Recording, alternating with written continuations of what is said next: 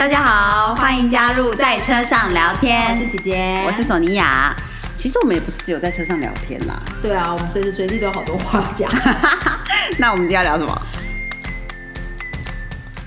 大家好，我是姐姐，我是索尼娅。世界听到我们的希望了。上次我们说一秒变夏天，结果这几天就变凉了。对，又回到春天了。没错，趁这几天又可以，哎，就是再次再再度得到机会，拿出春装来穿。没错，希望你有，就是你也跟我们一样有拿出春装来穿。对，把握机会，好像就只有这个礼拜嘛，应该只有这几天哦。对啊，那就后悔莫及了。没错，周末周末看起来是会下雨，以及应该就又会回暖的。嗯，对，目前看起来是这样。大家赶快把握。嗯，索尼娅的星座笔记本，我觉得四月份虽然重心就是都是在很好的面相，但我觉得我蛮不顺的啊。是哈，嗯，是不是因为我在本命宫，就是 因为你是母牙的关系吗？所以你知道，就是好多火气的事要处理啊。可是我觉得基本上，呃，本来就没有说会很顺，而是说事情会推展的比较快。哦，包括火气的部分推展的也蛮快，可能是吧。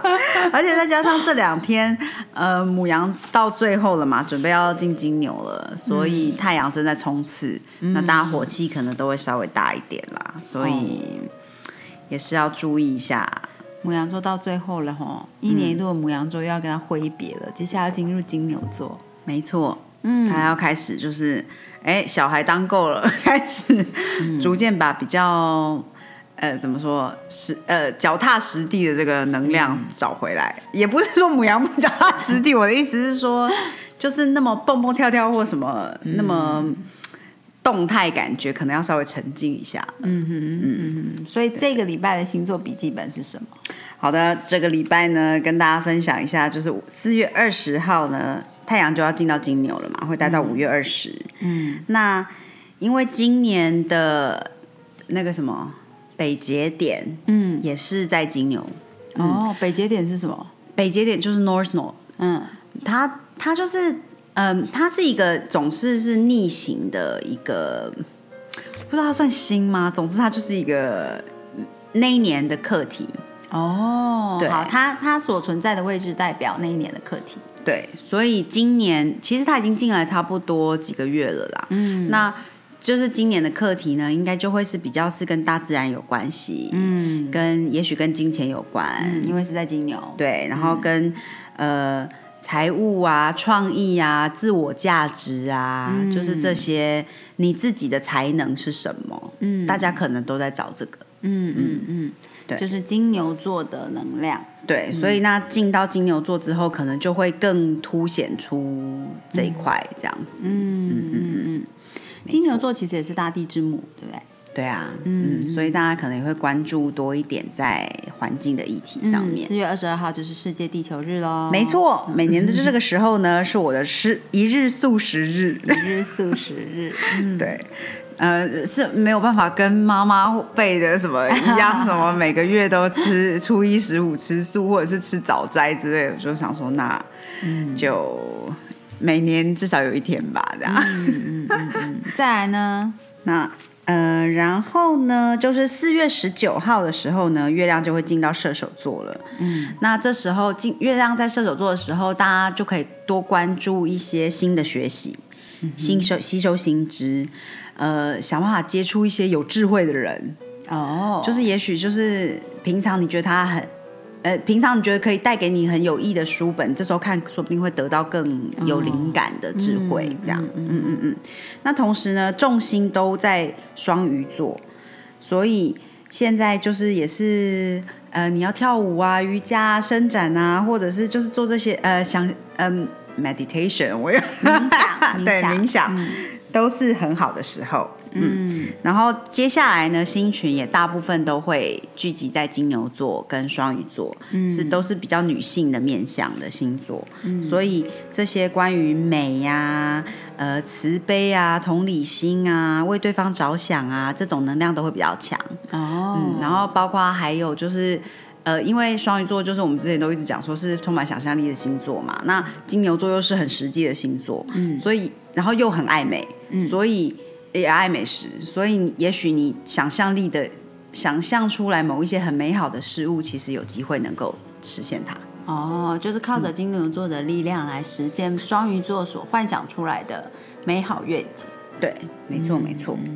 然后呢，哎，接下来四月二十二号的时候，因为是世界地球日嘛，那大家可以做一些就是对自然有益的事情，比如说你想要种树，或者是这个周末也可以，不一定要当天啦。对，那做一些对自然有益的事情，或者是到郊外去走走，就是让自己心情放松，其实也对自然有益。哦，是是是，因为能量场的共振也是很重要的。没错，没错。然后再来就是四月二十八号到三十号，五月一号这一期间呢，因为是我们之前提过的期间，对，日食就是事情会有比较快的推展，嗯，所以那是一波推展的力量嘛。所以现如果有一些事情你是很希望能够实现它，很希望今年能够推展开来，嗯，现在。在诸星都顺行的时候，又进入金牛座，可以开始实嗯实际开始做一些嗯准备了，嗯，所以让月底的时候就会有比较好的一展一波进展，这样子，嗯嗯，准备工作可以在现在开始进行，没错，嗯，基本上，嗯，大部分就是这是我这个礼拜的星座笔记本的同整，好的，谢谢索尼娅。我觉得要推行一件呃，要推行呃一个一个想法或是一个计划的话，其实你在做计划的时候，需要有非常有这个呃，要要做有生产力的计划。嗯嗯，对对对，才有办法真正的帮助到一个事件的推行。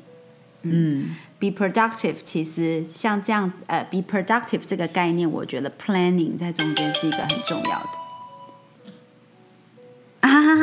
忘记关静，拍谁啊？我们刚刚说，呃，就是 be productive 的部分，令我想起，就是有时候我们常常在 spontaneous，就是一时兴起啊，随性所致啊，跟呃具有生产力啊，做计划中间做呃心思吧。因为有一些人生人生生活之中，有些时候是随性所致，嗯，是很有趣的。会带来灵感，会带来呃开心的感觉，会有不同的火花。对。可是当你要呃推展，像我们刚刚讲四月底的能量要推展一个呃重，就是想要有进度的计划，想要起飞的东西的时候，其实你是需要有有规划的。嗯。那你要如何呃 be productive，就是具有生产力的嘛？哈，你就是非常已经准备好了的。那个其实不只是心理状态的准备，有时候你是需要做计划的。对，嗯，对，嗯，其实我自己也是非常喜欢，就是有时候随心所至啊之类的。嗯，可我一直觉得，像随心所至，然后就有一个很好的结果，那个通常你是需要，其实是非常有规划的。嗯，那可是偶尔偶尔为之，它才能够有那个爆发的能量出来。嗯，有时，嗯。对，其实我们刚刚星座笔记本就是讲到说，呃，这一接下来是金牛月嘛，对，那我们要呃去模仿金牛座，去模仿金牛的能量，才能在金牛月里面就是呃乘着它的呃能量翱翔。对，那其实其实姐姐有非常多颗星在金牛座。嗯，我是一个非常金牛的 母羊座，所以呃，金牛座呢，它象征的是大地之母，它是一个很务实的能量，脚踏实地赚的是脚踏实地的钱哈。对，那呃，大地之母也象征艺术啊、美啊、音乐啊、舞蹈啊。嗯，那我们其实去思考金牛的能量的时候，我觉得呃，这是我个人的观察跟醒思，就是这两个东西放在一起。嗯，很艺术的，非常流畅的，很好像无拘无束、不受限制、自然爆发，嗯的这样子的能量，跟脚踏实地、认真赚钱，嗯有没有非常务实的投资理财？对，其实好像很冲突。可是你去思考，没有一没有 A 就不会有 B。嗯嗯，其实大地之母，它每一年都要知道，在这个时节发嫩芽、开花、结果，然后播种、休息，再来重新开始。嗯，对，就是嗯，他如果没有很脚踏实地的。去面对务实的问题，去做计划、去推展的话，其实这些自由的空间都不会出现。对，嗯，对，我们在现在的不同的世代，呃，有很多跨世代的议题，有很多时候我们在讨论为什么不能自由自在，为什么不能够，嗯，不需要付出辛苦的努力跟劳力跟对，然后就能够像人家一样有很多的空间自在发挥跟翱翔。其实，嗯，观察大自然，你就会发现那些自由、那些美、那些能量、美好的爆发都。在前端要有非常 solid、很脚踏实地、非常踏实的基筑建筑那个基础。对啊，对，像有办法。我我我自己，如果我很印象深刻，是我以前就是去呃去看毕卡索展览的时候，就是他们在展览里面讲到毕卡索这个人的，嗯啊，当然撇开他这个超级花花公子或怎么 那，我们就不说了。但是专注在他艺术，对，专注在他艺术的领域。他就是毕卡索画出来的画，很多人会讲说啊，那不是三岁小孩就可以画吗？什么那种结构的东西什么之类。可是实际上呢，并不是说毕卡索是可以画出非常工笔，像宫廷里面画作那种一笔一画，相当精准，好像九岁就能够画了。嗯，他是因为他有非常非常厚的底子。我觉得我一直觉得艺术这个东西，有时候你是需要有很深厚的底，然后你。你真的在里面去做很多很多的转化，然后你发展出来是一个，也许好像很童趣，或者是实际上还有更深层的意义。每一个人看的角度可能不太一样，可是就是因为他有过非常厚的底子，然后他自己经过了一番转化，所以他才能够发展出这样子非常非常一个很独立的派别，而有很多人从不同的面向能够去欣赏他。嗯，我觉得它是有一个有很厚实的文化底蕴在里面的。嗯，对，我觉得这个某种程度上跟就是你必须要有很有规律的，嗯，然后才能够爆发出一个哎很有嗯很很 spontaneous 很有创意很嗯看起来好像很天然，可是实际上嗯你是需要付出很多努力在前面这样。嗯嗯嗯嗯嗯，就是自由之前自律。是很重要的，其实它是它的基础。那呃，像我们对照金牛座，我们会呃有投资理财哈，所以是金融家跟艺术天分的艺术家，其实两者都需要高度的自律。对对，只是展现的方式不一样而已。嗯嗯嗯。其实像我自己在去上呃刺绣的课程的时候啊，嗯，我就发现。里面一刚开始，大家可能会以为，哎，一定都是艺术家、设计师啊，或什么在做这些事情。可是其实不是的，那些最厉害、最顶尖的的刺绣艺，嗯，就是做的非常厉害的那些老师们，他们是科学家，嗯，是会计师，嗯，或者是，嗯，就是通常都是他们的工作需要非常非常精准的那些人，他们反而能够发展的非常好。嗯嗯嗯，对，所以其实呃，姐姐想给大家呃提出来的一个想法，就是我们在现在的世代在做跨世代讨论的时候，我们常常会碰到一个，就是为什么我不能自由自在的做什么做什么？嗯，为什么要遵守很多的规矩？那是扼杀我的创造力。嗯，对。可是我们去呃观察，其实非常非常多的创造力是在自律。自省能力非常充足，规划能力非常充足，建构出来这样子的呃逻辑思考能力，嗯，判断规划能力之后，才有办法为自己建筑出那样子的创作自由，嗯，跟这个挥洒的空间。建筑在这之上的叫做爆发力。不是建筑在这之上的，有时候带来的叫做灾难性。嗯，那这个其实是蛮值得我们做自我省思的。我觉得，因为我觉得跟越来越多年轻的呃一辈的呃弟弟妹妹们，嗯，就是年轻呃比我们再小一个 generation，嗯，做互动的时候，呃，常常会听到这样子的想法，就是为什么我们需要遵守什么什么什么？为什么需要呃？进入社会，嗯，才能够挥洒自我，嗯，对。为什么我不能有完全自主的时间？完全自主，我想做什么就做什么，然后依然生活的除了时间规划之外，我的呃财富也能自由。嗯嗯，我觉得是可以的。可是你有没有已经有一个 solid foundation，一个踏实坚固的基础呢？对对，像嗯，其实我觉得应该蛮多人都很向往做自由业这件哦，事索尼娅。可以跟我们分享一下，作为艺术家，没有人，没有老板盯你，没有就是任何人给你时间，会没有人催稿。对不对？对因为一件艺术作品，有可能你接到一件艺术作品的 order 之后，呃，deliver 的时间就是你要你要完成的时间是三个月、六个月，甚至一年之后，对中间买家也不会一直催你的。对，所以你要自己能够很，其实我我觉得，如果大家有尝试过的话，就会觉得其实自由业这件事情是一件压力非常非常大的事。嗯，刚开始的时候，你可能会觉得说啊，我的时间都是自己的，我睡到几点都就是没关系或什么的。但是真的要开始做，就会发现其实会很慌，嗯因为很多东西你都要自己安排好。嗯然后假设你想象你你预定三个月后要完成这件作品，嗯那你怎么安排这三个月？嗯你到底是要每呃每天睡到自然醒，然后做做作业做到三，就是做这些东西做到三更半夜，然后再这样子，还是说你要每天早上很早起床，然后呃中间有适度的休息，然后下面再继续做之类，就是。然后那因为你的时间很弹性很自由，那是不是人家约你你都去？嗯，就是这些东西你都是要非常认真的思考的。嗯你到底要花多少时间做多少事情？嗯，因为这不像小时候啊，不像暑假作业，你就真的可以玩掉一个暑假，最后两三天熬夜把它赶起来就好。如果这是你的人生，对你不可能到你要合上眼睛离开世界的那几天再来赶稿，哦，对不对？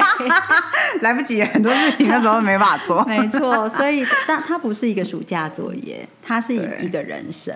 那我觉得这个是我们可以从金牛月里面去思考的，就是去醒思的，也是我们在现在呃，因为水平世代的来临，我们有很多不同时代的交流。嗯，那我觉得呃，我所听到的点，嗯，比如说如果有人这样有有年轻的世代这样问，为什么我们不能像那些五六十岁退休的人一样？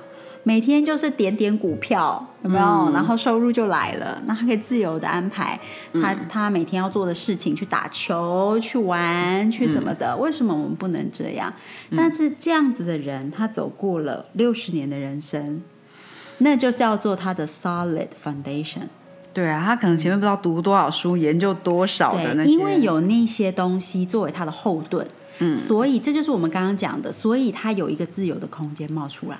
对爆发他的创作力。嗯，而现在呃的，如果你还年轻，你的你可以去反思，可能你有，嗯可是你的 solid foundation 是什么？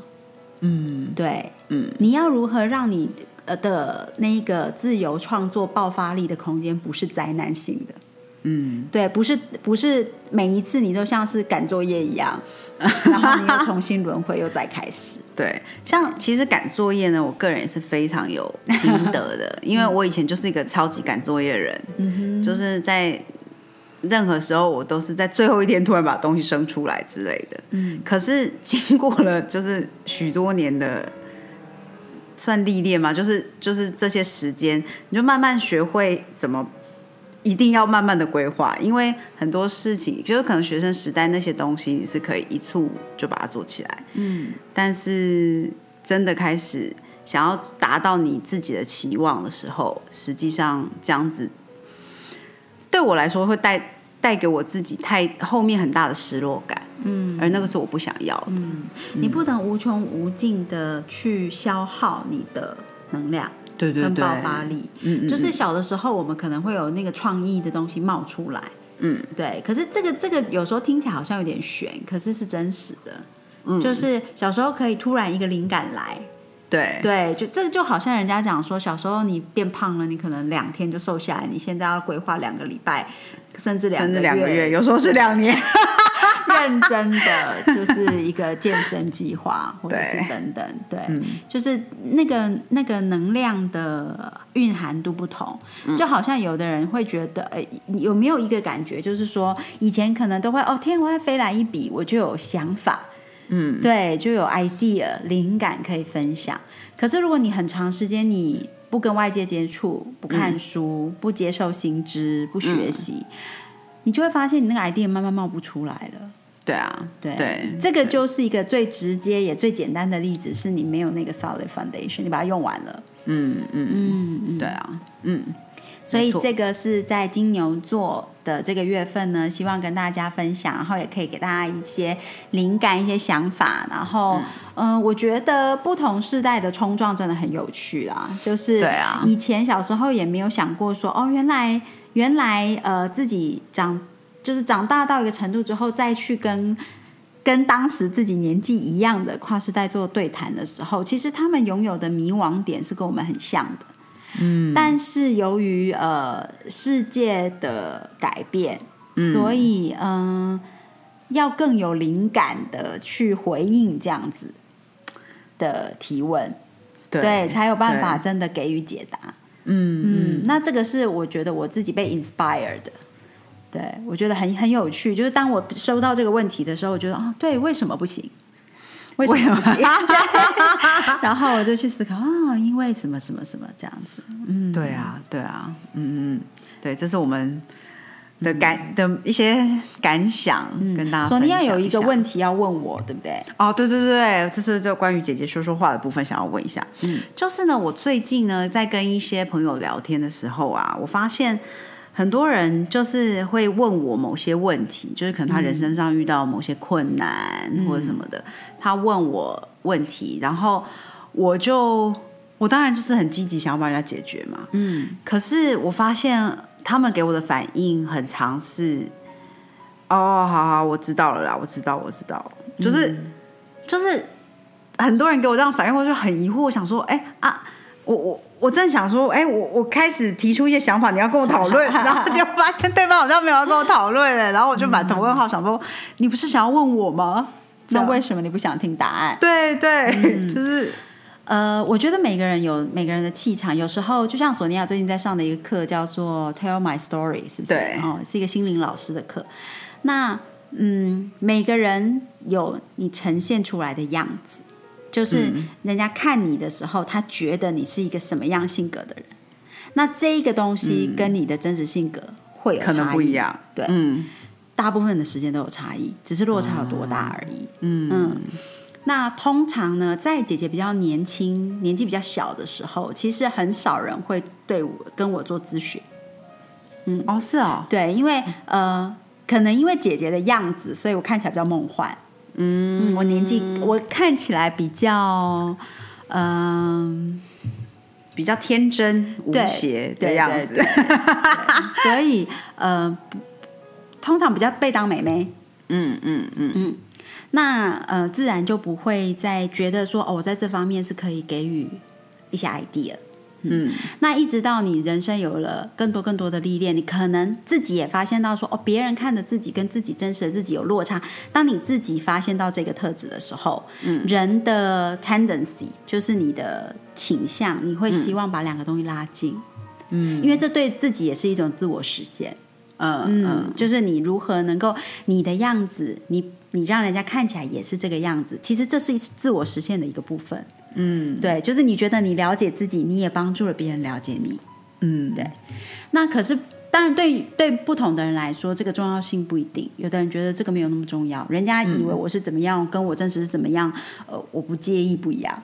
嗯对，那回到这个问题，就是呃，因为索尼娅的感觉总是很温和的、很倾听的、聆听式的一个一个与人互动的形态。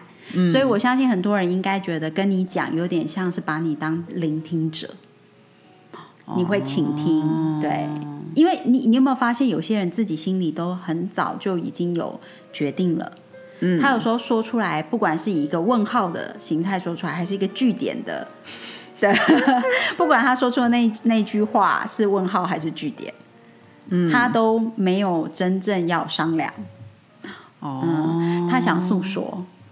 哦那有时候人的诉说是在跟自己商量，不是跟对象。嗯，其实去做咨商的时候，我相信呃，应该也有不少会是这个状况。嗯对你透过与一个人对话，你是在跟自己商量，帮自己厘清一个状况。而不一定是靠对方给你解答。当然，大部分可能也是，嗯，对，就是在在互动与自己互动跟与他人互动的中间，得到更多的灵感跟答案。嗯，那如果你呃遇到这种状况，可能哦，他他就有点像是他并没有想要听你给他的答案的时候，可能他就是觉得啊。我以为我找到一个聆听者，怎么会是找到一个要帮我解决问题的人？哦哦，嗯 嗯。不过我的确也是，有时候也是觉得，可能我看起来的样子，真的跟我的性格是有点差别，没有错啦。对，嗯，对我没有看起来那么温柔温和。对，以前男朋友也是都会误会这一点。我觉得这个哎，这个东西也是蛮有趣的，大家可以不妨就是也想一想，有时候呃自己会觉得在人际互动之中遇到一些嗯很难理解的状态，有可能是因为呃别人看你的样子跟你真实的样子是有落差的，嗯，对，所以导致于你呃对觉得很奇怪，为什么？为什么有一些人际互动的形态会产生？